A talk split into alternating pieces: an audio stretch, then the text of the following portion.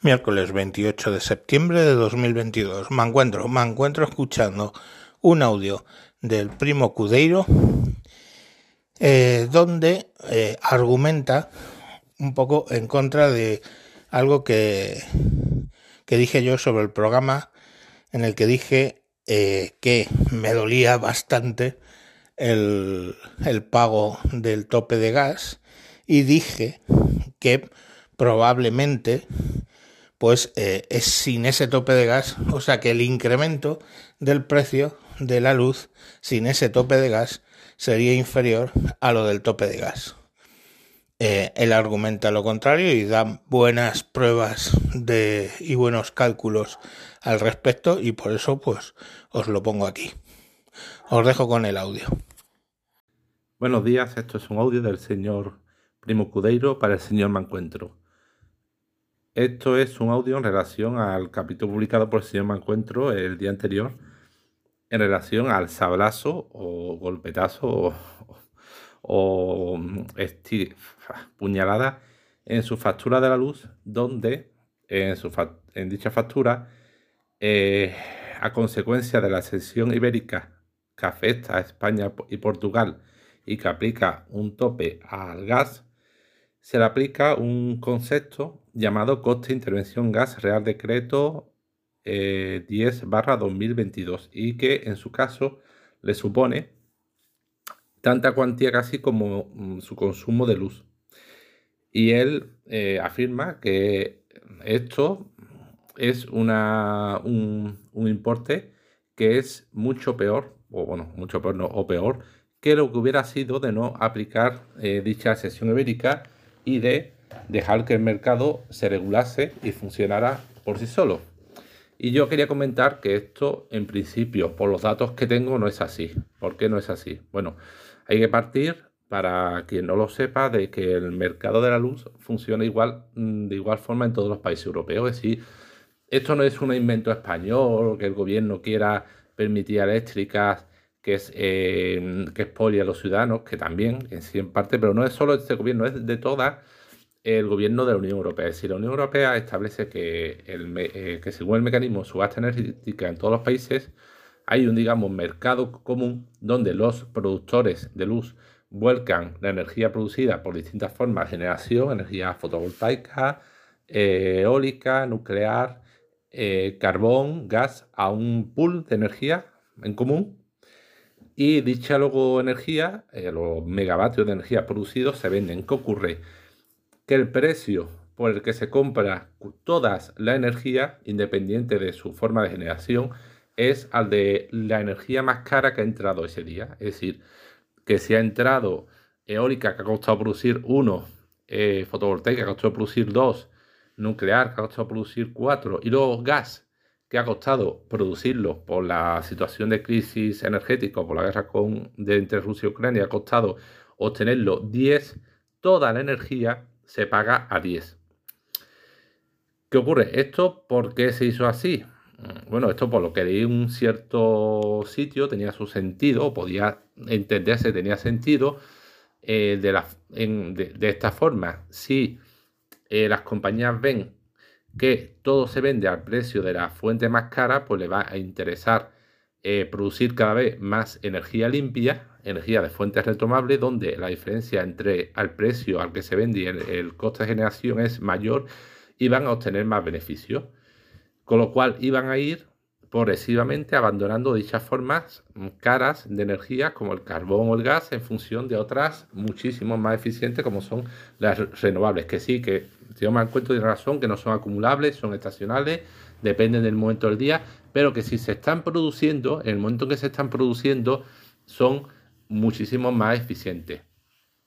¿Qué ocurre? Que los, mm, que los productores de energía efectivamente sacan más, efectivamente están incentivando energía verde y renovable, pero están manteniendo artificialmente esa forma de energías tan caras para que la luz se venda mucho más cara y que eh, mantengan el beneficio, pero al mismo tiempo, mm, o sea, sigan manteniendo su margen de beneficio y el consumidor pague mucho más. ¿Qué se hizo en España y en Francia? Bueno, pues los gobiernos españoles y franceses consiguieron decirle a Europa, miren, señores, aquí el gas en otros países europeos puede tener más significación en el mercado, pero España y Portugal utilizan muchísimo menos gas, las consiguen de otras fuentes, de otros sitios, porque España, por ejemplo, tiene muchísimas, eh, mm, ¿cómo era? Eh, gasísticas, o sea, plantas de producción del gas que no depende tanto de Rusia, y es absurdo que los consumidores españoles y portugueses paguen eh, su factura de la luz en base a una energía que es minoritaria, al gas. Y entonces consiguieron que en ese pool, en ese, digamos, mercado donde se vuelca toda energía, el gas tuviera un tope.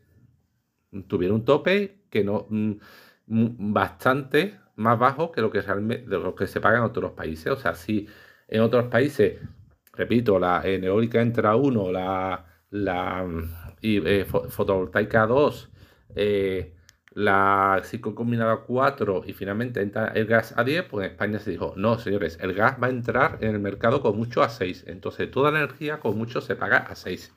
¿Qué ocurre?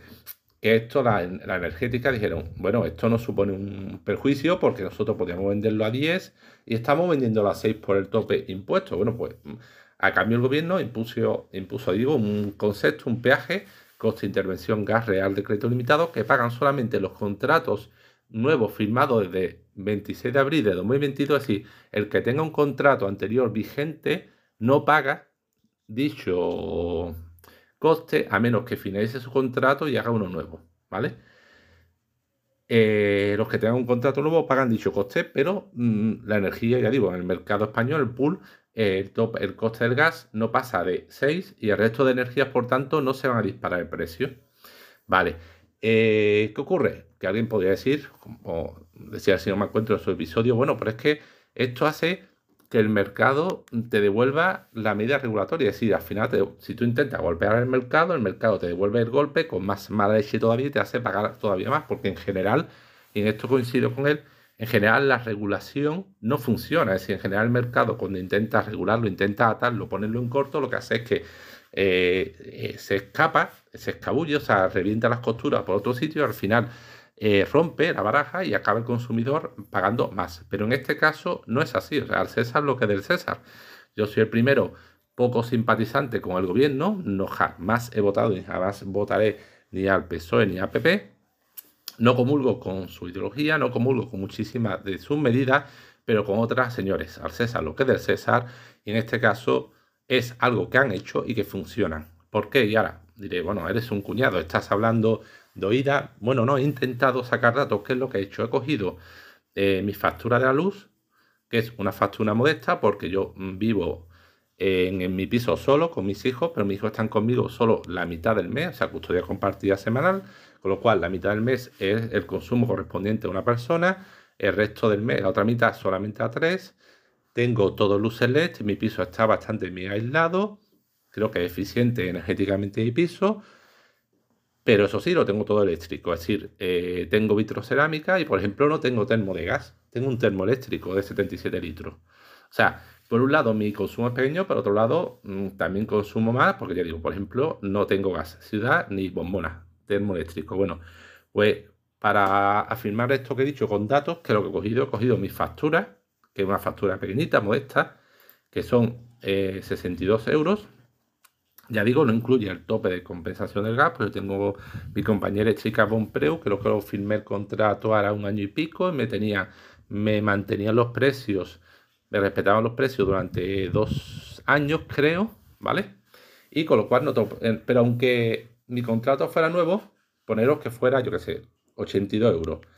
Y ahora mismo en mi contrato la parte fija de término de potencia son 10 euros.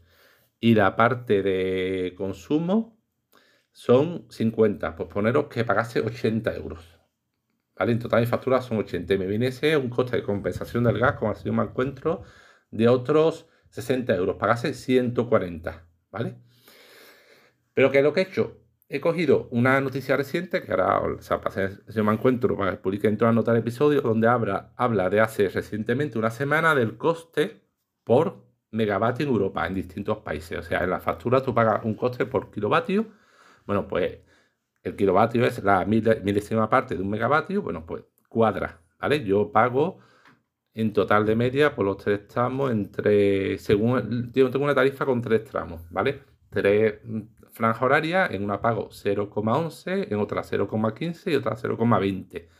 Entonces, de media, pues poneros que el tramo 2, 0,15 céntimos. Bueno, pues eso cuadra con la noticia que decía que el precio de megavatio en España era de 134 euros, ¿vale? 124 partido por mí, pues aproximadamente son la media de los tres tramos que tengo de, de mi contrato. Bueno, pues he cogido en un pequeño Excel lo que en dicha noticia decían que era el precio por megavatio en otros tres países representativos, Francia, Italia y Reino Unido. Y es, he cambiado la factura, he hecho las cuentas suponiendo el precio por megavatio de dichos países. Y, oh sorpresa, mi factura de 62 euros, el importe sería en Reino Unido con un precio de, de megavatio de 473 euros serían 174,28. En Italia sería con un precio por megavatio de 549,046 una factura de 200,46 euros. Y en Francia, la Francia, esa maravillosa Francia de la energía nuclear, donde la gente se muestra tan favorable, ojo, yo no soy detractor en contra de la energía nuclear. Pienso que debe, hacer, debe haber un mix energético donde de forma transitoria hasta que las renovables aumenten su eficacia, su eficiencia y, mejoren, deberá existiendo cierta parte de energía nuclear. Yo no soy totalmente nuclear, cero no, pero tampoco los que abogan por un modelo nuclear, pues que se miren lo que está ocurriendo en Francia con tantas centrales nucleares, la mitad parada por falta de mantenimiento, problema energético, porque eh, es que, mm, bueno, ya me estoy enrollando, pero es cierto artículo ahí que incluso había que parar en épocas de altísimo calor, en verano había que parar las centrales nucleares porque el agua estaba tan caliente que no permitía eh, refrigerar las centrales nucleares. Y en una época de calentamiento global, que puede no estar, ya no es otro melón que lo voy a abrir, que puede estar motivado no por la actividad humana, o sea, un mayor, mayor o menor medida responsable del ser humano, pero lo que es indudable es que las temperaturas están aumentando, por A, por B o por C, pero están aumentando el calentamiento global, que puede ser perfectamente natural, histórico queráis, pero las temperaturas están aumentando. Pues en una época de aumento de temperatura, centrales nucleares que con temperaturas extremas no pueden producir energía porque no permiten el agua, eh, el agua está tan caliente que no se puede refrigerar en los núcleos, pues ya me diréis, vale, pues en Francia, la reina de, de lo nuclear, cagaros si en España el precio por megavatio de dicho artículo era 124,46, en Francia 553,62 eh, euros el megavatio. Repito, 553, es decir, cuatro veces más que en España. Con lo cual, en Francia, la factura, mi factura de la luz hubieran sido 200,03 euros. O sea, mi factura el triple en Francia. Así que, ya digo, bueno, este resumiendo, que sí, el coste es un, de compensación del gas, es un concepto que duele al bolsillo, por supuesto, que sienta fatal, por supuesto, que puede ser injusto que las, el oligopolio eléctrico no imponga dicho concepto, pero que tiene su sentido por compensarle por la pérdida de, digamos, de márgenes que están teniendo al imponer dicho tope y que, a menos que alguien me corrija y, me diga o que estos precios por megavatio que estoy diciendo no son correctos, pero mm, se justifica y es de cara al consumidor claramente muchísimo más ventajoso haber impuesto dicho tope que a que estuviéramos pagando eh, una factura de luz con los precios por megavatio de otros países europeos tan representativos como digo, Francia, Italia o Reino Unido. Es decir, esto no es una opinión de cuñado, es una basado en datos objetivos. Entonces, bueno, Resumiendo, lo dicho, no soy partidario, no soy simpatizante, no comulgo con el gobierno en casi nada, pero el César es lo que de César. Hay que reconocer que cuando implantan mecanismos como este que hacen que el consumidor pague menos la factura, hay que reconocerle el mérito. Que sí, que a lo mejor hay métodos de, no, de ni este ni seguir como Europa hubiera sido mejores, por supuesto, pero entre los menores, pues me quedo con el mal menor. Y que por supuesto hay que reformar el mercado energético y el mecanismo de subasta y la forma en que se compra y se vende energía. Pero es que eso ya no depende de España, es un mecanismo impuesto por Europa. Estamos en Europa para lo bueno y para lo malo. O sea, entra dentro de la mochila europea que no queremos. Bueno, pues entonces en algún momento tendremos que plantarnos a hacer como hicieron creo que en parte aceleradamente los británicos decir, señores, o estamos en Europa si Europa funciona, y si no funciona y no Europa no regula de cara a proteger a los consumidores, pues nos vamos.